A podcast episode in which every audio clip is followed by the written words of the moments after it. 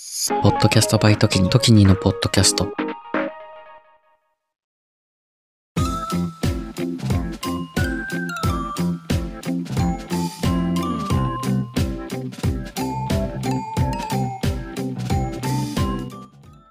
ちょっと社会派な深夜系ポッドキャスト、エモーショナルのロジック、パーソナリティの時にです。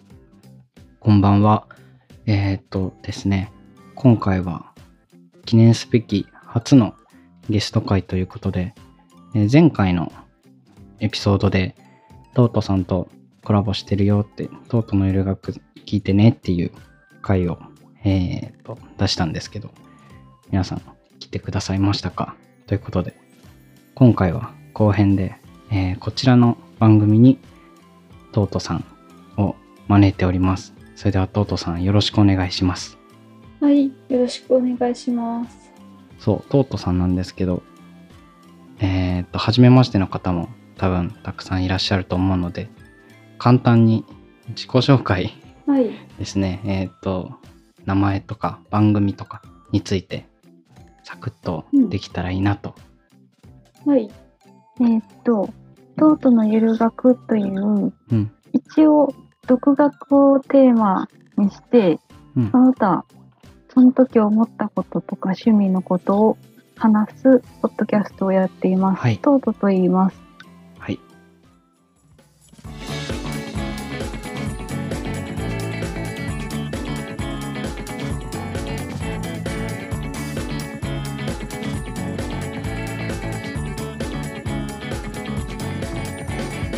エモーショナルのロジック。エモーショナルのロジック。エモーショナルのロジック。エモさとロジカル。半分ずつのラジオ。エモーショナルのロジック。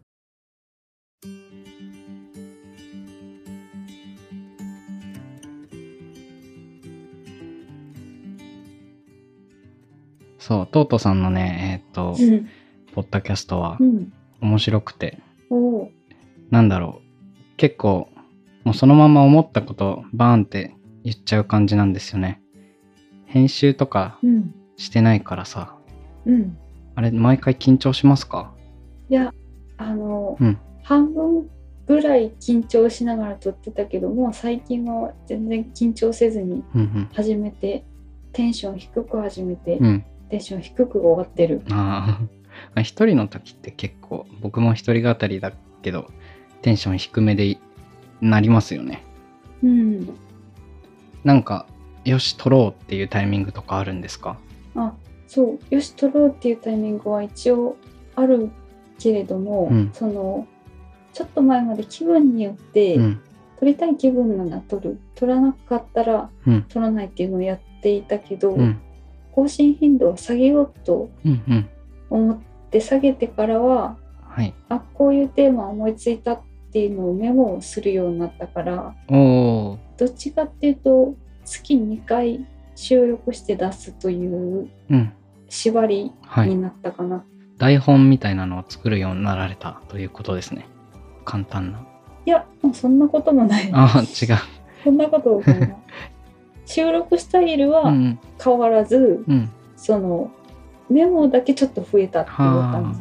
収録を頻度を下げようと思ったきっかけって何かあるんですかあ単純に眼性疲労が悪化しているからっはい。ていうことだけです。なあるほど。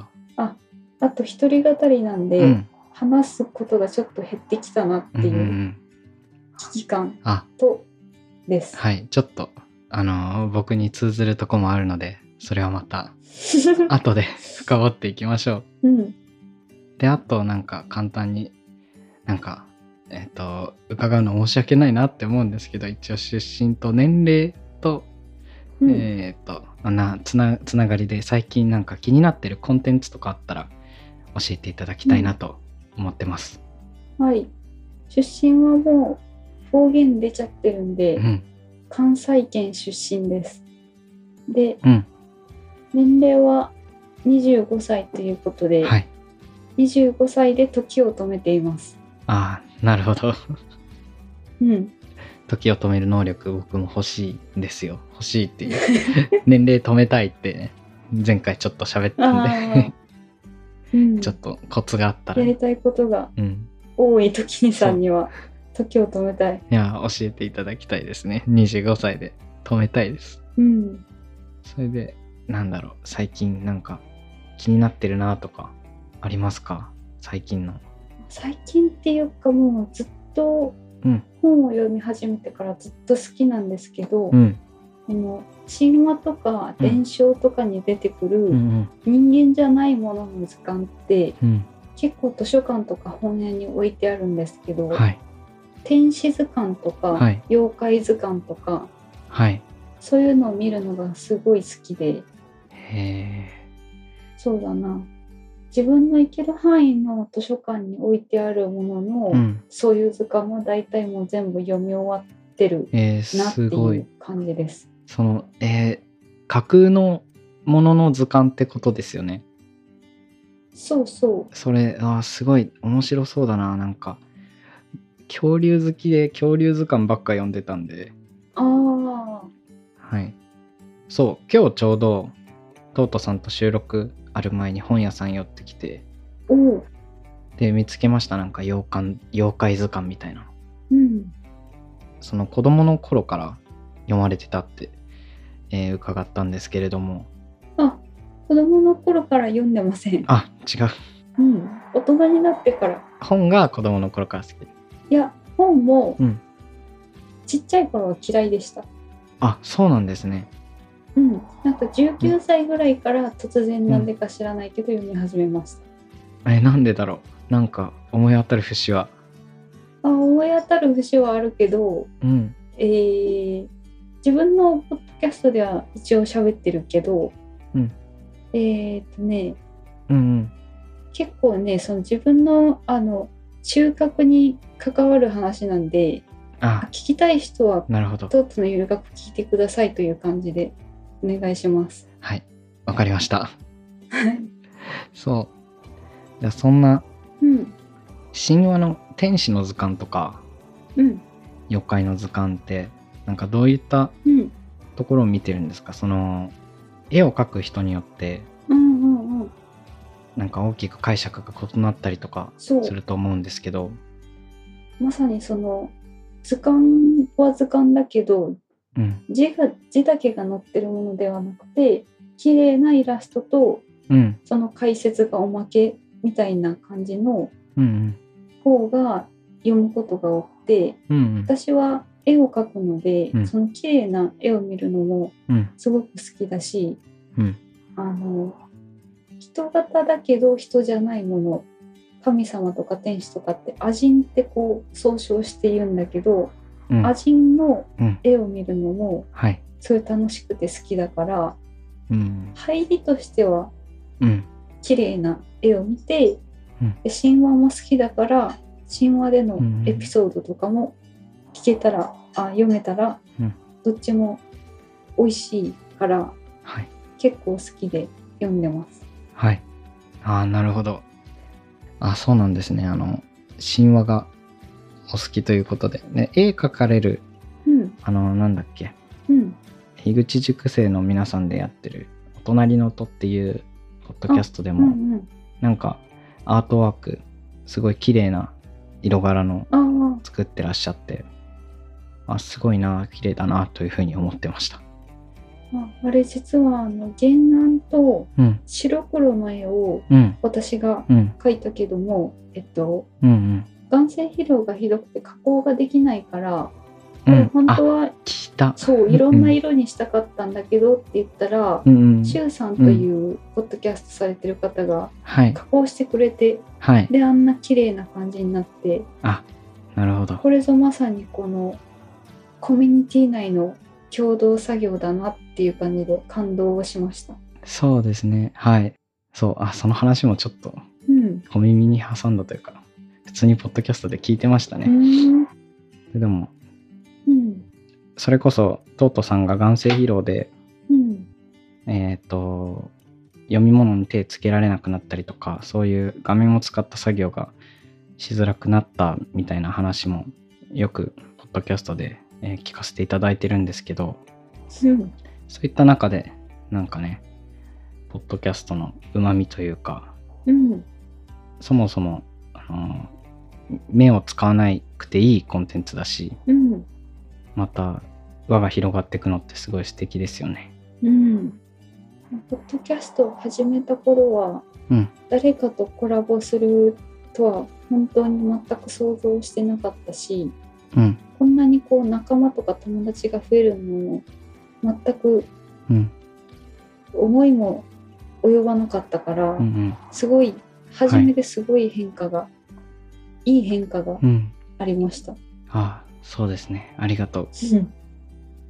えーこれまでは、えートートさんが、と約1年間ぐらいですね、僕と大体同期にあたるんですけど、ポッドキャストをやっていく中で。うんで、やってて、どういう思いを持ってたのかなっていうのを、なんか最近気になったコンテンツから、こう、ぬるっと深掘れたんで、うん後半ではこれからのことについてちょっと伺っていきたいと思います。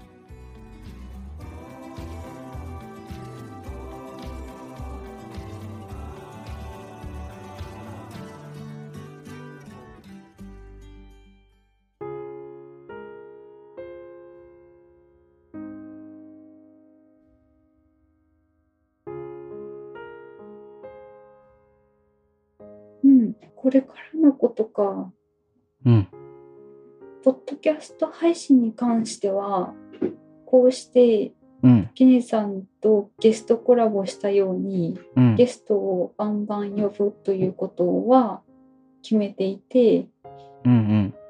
まあそれ以外は今と変わらずはい。月2回ぐらいの配信でやっていくっていうことははい。ぼんやり考えているけども、うんそのこのコラボの前半の時の野望のように、はなんい。かしっかりとしたはゴい。リゴリの夢はないので、今のところ、 うんまあ、ふんわりとしたうんこととかうん。うん。大きな夢じゃないけど小さな挑戦してみたいことはたくさんうん。あります。お、例えば、どんなことですか例えばはうーい。んさっき絵描くのが好きって言ったけどはい。絵を世に出すとかあ絵じゃなくてもあ。はい。何かこう手作業で創作するっていうのが好きなのではい。編み物とか、はい。えーっとそれこそ文を書くとかはい。やったことはないけど陶芸とか、うんうんそういうこともやってみたいうん。うんうんなと思っています。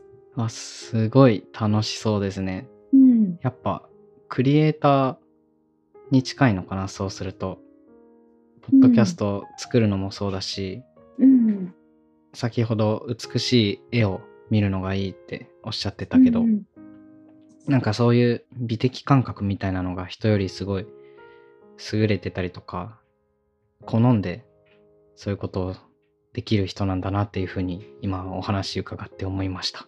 うんうん陶芸とかもなんか急に和風な感じでうんぜひやって、陶芸とかやったらどうなるんだろう個展とか開いたりとか、陶芸買ってもらったりとかするんですかね。うんどうだろう自分ではもううんた一回体験するとかうんう陶ん芸教室行ってみるとか、うんうんそれぐらいしか思いつかないけどうん。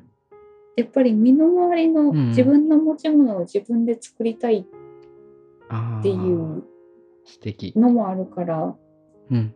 お皿作って自分で使うとかもいいなと思います。あーいろんなお皿作って全部トート咲くのそのトートの食卓みたいなのを見てみたいです うん、あとゲスト会をうん、増やしていきたいっていうお話はい、最初の方でえっ、とソロはそのソロで喋っていく中でネタがだんだん尽きてきたっていうかなんだろう、うんネタネタ尽きるというか、ね、そこがあるのでうん、っていう僕もちょっと最初考えたことがあってそれうん、それについてお話ししたいなと思うんですけど はい、はいゲストを呼びたいなってゲスト会を増やそうかなって思ったきっかけみたいなのを伺ってもいいですかうん。きっかけ、きっかこれというかただ単にその、ポッドキャストを一人で最初に始めた目的というか目標がうん話すことになれるうんとか、最終的に話すことが楽しくなればいいなっていう感じのうん目標だったんで、うん最近それは達成されてきてうん。はい。で樋口塾というポッドキャストコミュニティに入ってはい。仲間というか交流してくれる友達も増えてはい。だんだんこう楽しくなってきてうんうん。で他の樋口塾生のはい。ポッドキャスト配信してる人ははい。コラボしたりゲストをたくさん呼んでいたりするのうでん、そうですね。うん私も今だったらゲストを呼べるんじゃないかと思ってうん。こう2022年という区切りうんうん。を使って始めようかなってあ思いました。じゃあやっぱその1年間やってきた上で積み重ねみたいなのがあって、うん、成長というか、うん、それこそ一つ目標みたいなのを成し遂げてるっていうのは、うん、なんかすごいですよね。そうですね。うん、うん。言われたらわかる。うん、そのポッドキャスト始める前と今1年間やってきてなんか大きく変わったなみたいなのってありますかあものすごく変わりました、ね。はい。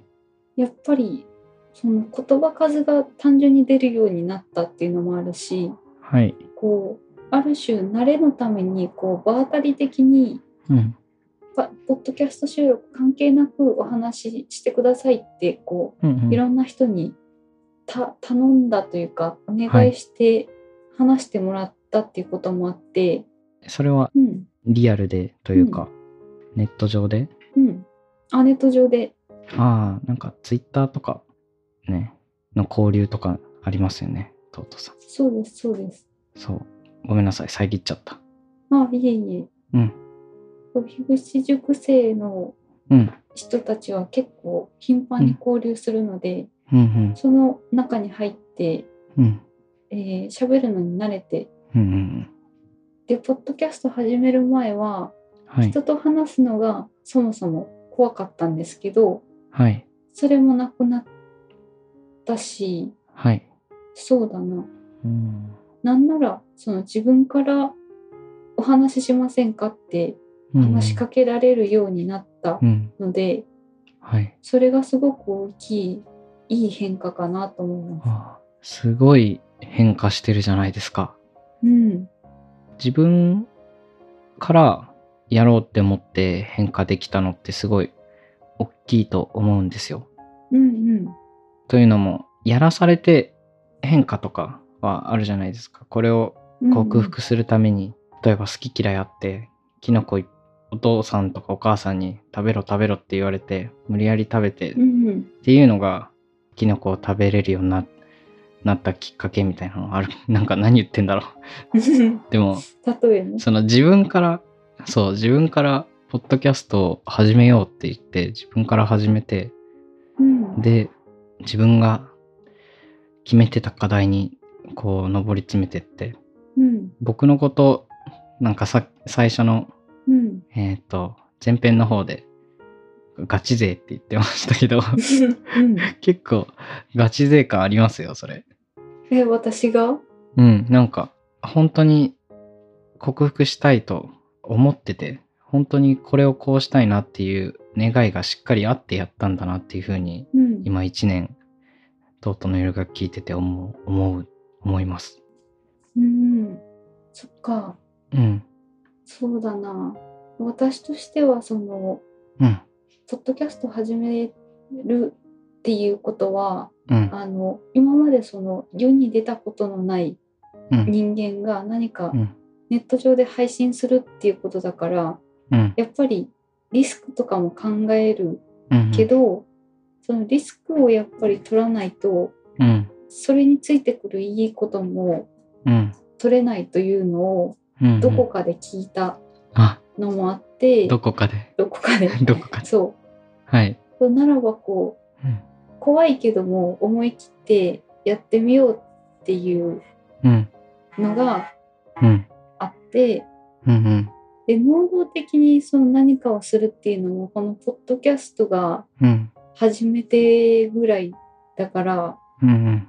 そうそうやって誰かに言ってもらえてはい。振り返ってはい。あやっと自分ってこうやって成長したんだなって気づけます。ああ。いいですね。1年間のまとめみたいな感じで、うん、僕らの。うん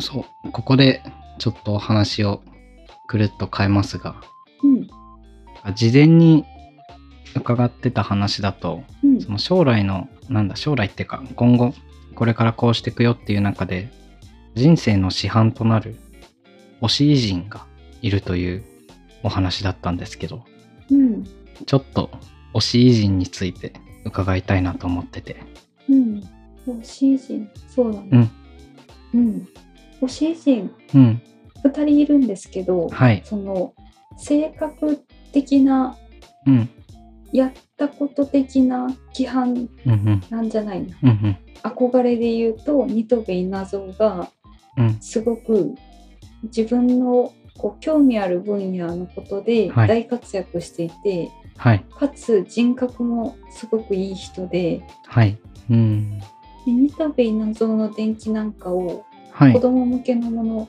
だけだけど読み漁ったりしておおそうだななんだろうそう新渡戸稲造さんちょっと調べたんですけどおうあんまり大枠はつかめてなくてうんそのどういう分野でどういうところが規範となるのかなっていうのをちょっと聞きたくてああえーっとうんまずえっとうん二戸稲造もものすごく本を読んでいたっはいていうのがはい電気を見てはい分かってておおえっとそれこそ二戸稲造もキリスト教をはいし、えー信奉青年期から多分キリスト教徒になってるおおんだけどその前から本は読んでいて、はいなんかキリスト教の解釈の本をうん自分の人生の大事な本にしていたっていうようなうん記述もあって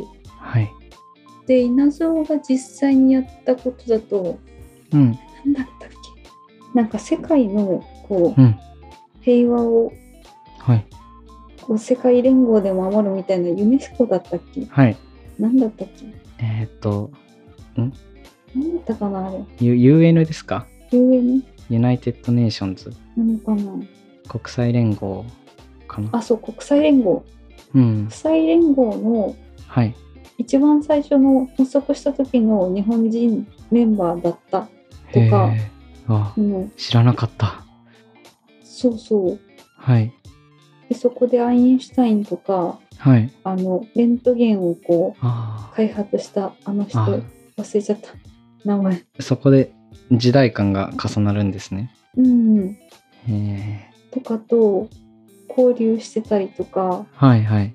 えー日本でうん。初の女子大を作ったんだったかな、うーん。そうなんだ。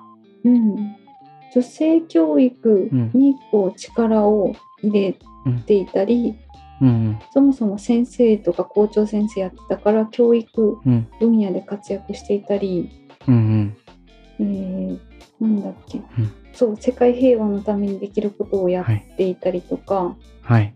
でなんか妻のうん興味とかも多分あって、はい動物愛護とかもうん。おお。やっていたりとかしてすごい手広い方なんですね。そうやってることが多いしはい全てにおいてこういいことというか、はい。うん、いいことをしているなと思って。うんうんそうだな。自分もそういう人間になれるなら、はいなりたいというのが三飛稲造です。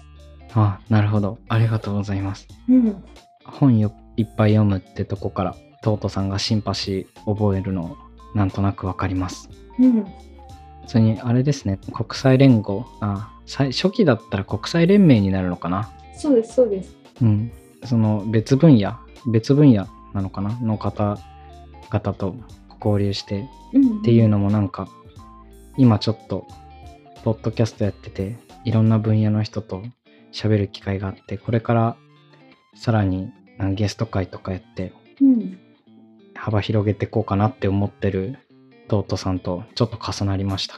うん。そうなったの かな自分では全然そう思えないけど。 うん、お話聞いてる中だとうん、自分の軸みたいなところをうん、なんかやりたいことがしっかりあって、うん、で、軸みたいなのがしっかりあるからこそ、ツイッターとか結構交流うん、活発にやってんのもよく見てますし、そういうのに惹かれて、ちょっとずつうん。みんなファンになっちゃうんだろうなっていうふうに思いました。うん、うん。まあファン自分にファンがいるとは思ったことはないけどうん。確かに自分のやりたいことはちっちゃい頃からうん。しっかりあってうん。ただそれが自分の技量とかうん。うん。物理的なことによってできないうんジレンマをずっと抱えてうん生きているはい。生きてきたけども、うん。ポッドキャストでいろんな人とつながったり声だけでっていううんコンテンツっていうことでできることが増えてうん。そうだな可能性広がったかなと思います。はい。ありがとうございます。ともう一人の推し陣もちょっと気になるところなんですけど、あああ聞きたいちょっと聞いてみようかな。岡本太郎さんです。あ、岡本太郎さんは存じ上げております。うん。太陽の塔がはい代表作だけども、はい。その作品が好きなんじゃなくて、うんまあ、作品も見るけど好きだけど、はい。太郎さんのはい。生き方というかうん。出版されてる本が何冊もあるけどうん。そのうちの「今日の芸術」っていう本とかはい。と自分の中に毒を持てっていう YouTube でもよく紹介されてる本があるけどはい。そういうものをそれこそ19歳とか20歳の時に読んで衝撃を受けてうん。こんなうん。人間がこんな閉鎖的な日本のうん。一番閉鎖的な時代の時にいたんだっていうことにびっくりして、はい。そういう人がいたっていうだけで勇気をもらえたことがあったので推し偉人です。ああ。はい。なるほど。ありがとうございます。なんか岡本太郎さんのことについては、結構最近の方なので、うんうんうん多分推しというか、心のどっかに岡本太郎さんに憧れてるっていう方うんいらっしゃると思うんでそういうなんかコラボみたいなのでまたうん推し人についてトートのいる学で深掘りとか聞けたらすごいああいいですうん楽しみですはいうん岡本太郎について語ろうの会みたいなああそれこそなんかバンドとかバンド岡本図っていうバンドいるじゃないですか名前だけ聞いたことあるなそれ。そうあのーダウンタウンの浜ちゃんの息子さんがベースやっててっていうああそうなんだ。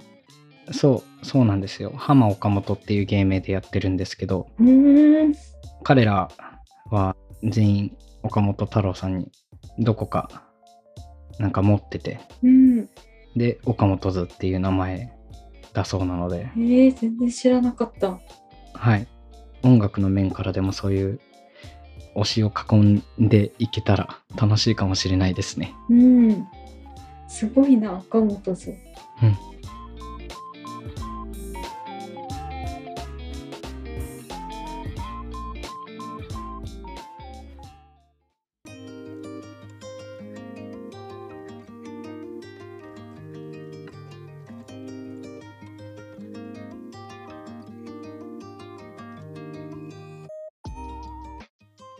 ということで、えここまでうんお話、えーたくさん伺ってきましたが、そろそろね、えっと、締めの時間になってきたので、はい。初めての僕らコラボということで、うん。僕らがコラボするのも初めてだし、そもそも自分の番組でコラボを、ね、するっていうのも初めてだったんですけど、うん。その感想みたいなの聞いてもいいですかはい。うん。はい。多分、その、初コラボが、うん。トキニさんだったからうん。なんだろうけど、うん。こんなにしっかうりんうちん。ゃんとコーナー考えてっていうのを、そもそもやるんだっていううん。驚きから、あそうだな。やっぱりあ。うんコ。ラボうん。すると、あの、深掘りできるから、うん。まあポッドキャストで一人で話してるうん。ことだけじゃないこともうん。うん。聞けてうん。よかったです。あ、ありがとうございます。そう、あのー僕も、えー初めて。で、僕一人で喋るときは台本とかうん特に作らないんですけど、うんえー誰かとやるってなったら、ちょっといつもと違う気合の入り方というか、うん。せっかくなら、しっかり綺麗なものにしたいなって思っちゃって、事前にコーナーのことについてとかちょっと話し合ったりとかして、うん。面白かったです、僕も。うん。そのトットさんは、えっ、と、そのノリダーさんとの、うん。えっ、と、なんだっけ。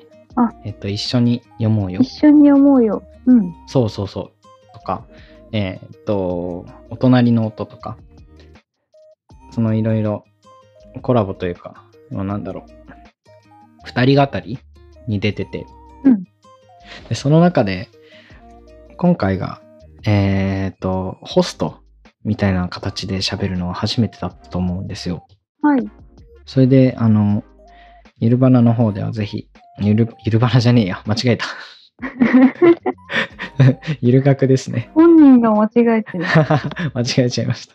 そう、ゆる学の方で、あのね、ぜひ、えートートさんがホストうんしてみてって、ししてほしいなって思って、見てみたかったんですけど、それどうでしたか、なんかうん、やってみて感想みたいなの。うーん。そうだな。うん。やればなれるんでしょうけど、向いてないと思いますね。いや、 やっぱりあの、がっちりその、カンペがないと、うんうん。何を喋って、うん。何を内容で、何で終わらせるのかって覚えられないんで、うんうん自分のポッドキャスト収録も一人語りで好きなこと喋ってるから、その時の気分で。うんなんで、初挑戦でした。あありがとうございます。一人語りをやる一年だったじゃないですか。うん。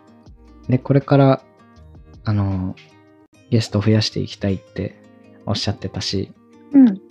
これがなんか来年、来年っていうか今年、2022っていうのは、そっちの、なんだ、上達の年というか、二人語りの年みたいな風になって、また来年うん。私成長しましたっていう風にお話伺いたいなとすごい思いました。ああ。うん。うん。僕もなんかゲスト会やってみて、まあ、やっぱ最初はすごい緊張しました。うん。うん。しかもなんだろう。僕はそもそもソロポッドキャスターというか、あの、他の番組とかでも全く、一回だけ、えっと、なんだっけ。あれあ、、小鳥ちゃんの小鳥ちゃんのなんだっけ。うわべ小鳥ちゃんの何だったっけ 今番組名変わってるけど、なん、なんてアプリだっけあ、ラジオトーク。そう、あ、ラジオトークだ。そうそうそう。ラジオトークの方で喋らせていただいたんですけど、うん。そう、ポッドキャストとしてはね、初めてで、うん。今後、僕も今年1年間は、その、トートのいる学でも喋らせていただいたんですけど、うん。ゲストを招くっていうことをメインでやっていきたいなというふうに思いましたので、うん。うん。また来年一緒にこうやって1年の総括みたいな、毎年できたら面白いかもしれないですね。うん。確かに。うん。そう、そんな感じでいいかな。うん。ここまで、えー聞いてくださって、えーありがとうございました。ということで、これからもね、うんえーこの番組、えー、トキニのエモーションのロジックと、トートさんの、トートのゆる学の方、よろしくお願いします。お願いします。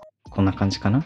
なんか、トートさんから、最後に告知というか、なんかありますか言いたいこと。えーっと、うんこの最初に、うんエモーショナルのロジック始まった時に、うん。本物だって思いました。はい。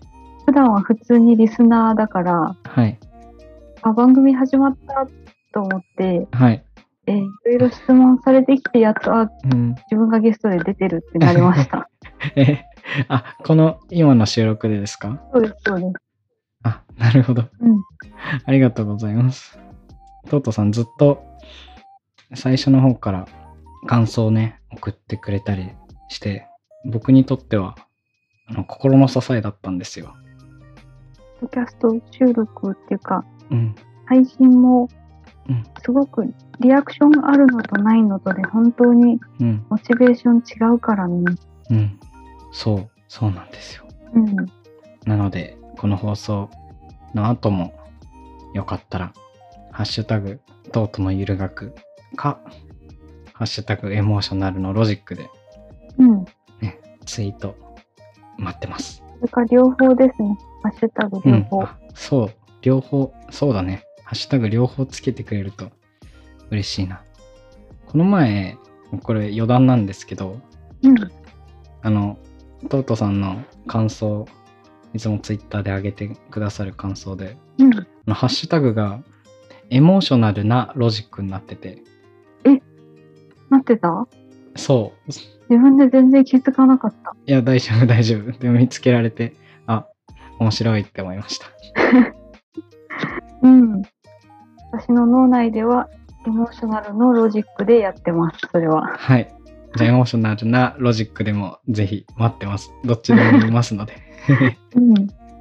それじゃあ、あれですね。えーっと、なんか恥ずかしいですね、これ。言うの。そううん。Apple Podcast の方、えーサブスクリプションの登録、Spotify の方、フォロー、その他で聞いてくださってる方もフォローお願いします。と、感想は、ハッシュタグ、トートのゆるかく、ハッシュタグ、エモーショナルのロジックで待ってます。はい。それじゃあ、また、トートさんの活躍も楽しみにしてますので、また機会があったらね、ぜひ、はい。エモーショナルのロジックにも来てください。ありがとうございます。ありがとうございました。それじゃあ、せーの。またね。またバイババイバイ。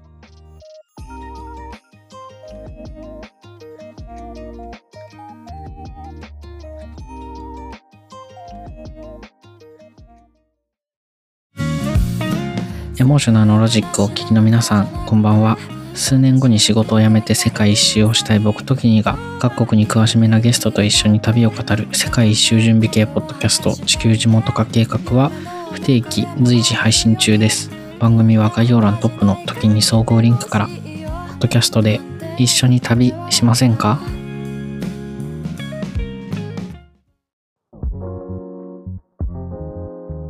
時にです今を精一杯生きる同世代ゲストたちとのフリートークの中からみんなの将来への種を見出していく未熟な僕たちの未来へのアーカイブ Z 世代のスポットライトは不定期随時配信中番組は概要欄トップの時に総合リンクからみんなに聞いてもらいたいお話たくさんあります